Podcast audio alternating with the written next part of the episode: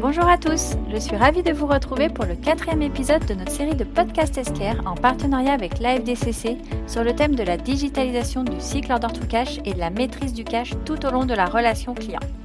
Après avoir parlé la dernière fois de la gestion des commandes clients, nous allons nous consacrer sur cet épisode à la digitalisation du recouvrement et des encaissements, le duo gagnant pour faire face aux impayés.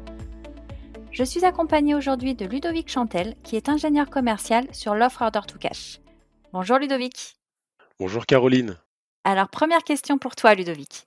Quel est l'impact des impayés sur la performance des entreprises? Très bonne question Caroline. En 2020, grâce au baromètre Atradius, nous avons observé que 50% des factures B2B sont payées en retard. Ce constat n'est pas sans conséquence. Et en effet, à sous-estimer les factures impayées, cela peut impacter négativement la croissance des entreprises et leur compétitivité. Là où les entreprises recherchent la performance, ce manque à gagner nuit au bon fonctionnement et à la redistribution des moyens.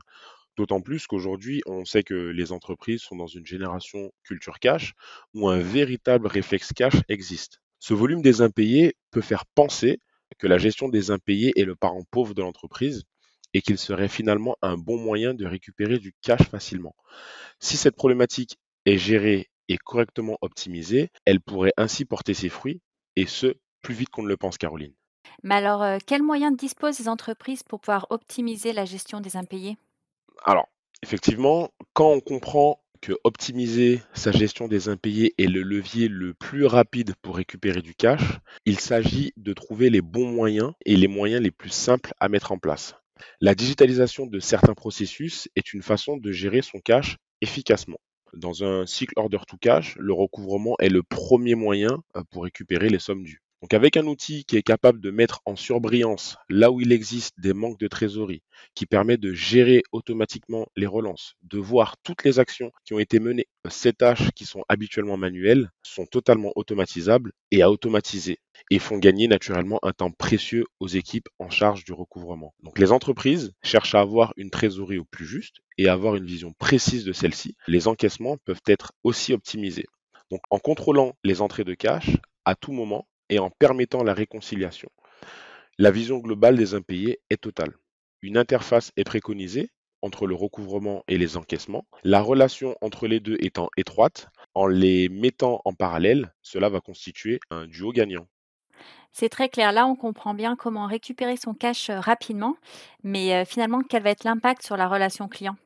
Donc en libérant du temps aux équipes sur des tâches chronophages, ces dernières peuvent et pourront se concentrer sur des actions de proximité auprès des clients.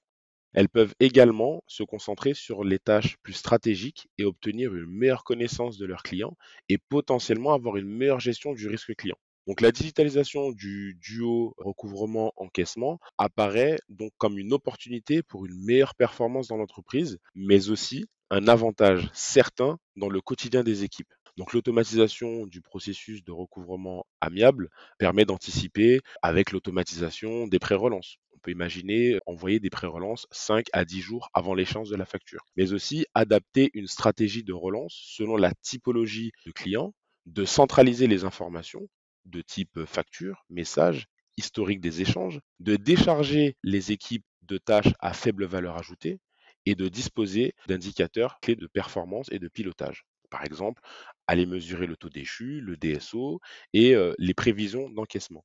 Un process reste ensuite à considérer la gestion des encaissements. Grâce à des solutions basées sur des technologies d'intelligence artificielle et de machine learning, la gestion des encaissements peut être automatisée. Donc cette gestion des encaissements est optimisée, du temps est gagné et la relation commerciale est préservée. Merci beaucoup Ludovic pour cet éclairage sur la digitalisation du recouvrement et des encaissements. Je vous donne donc rendez-vous pour le cinquième épisode qui sera consacré à l'optimisation de la gestion des réclamations. Si ce sujet vous intéresse, n'hésitez pas à consulter notre site internet www.escar.fr ou le site de la FDCC www.afdcc.fr.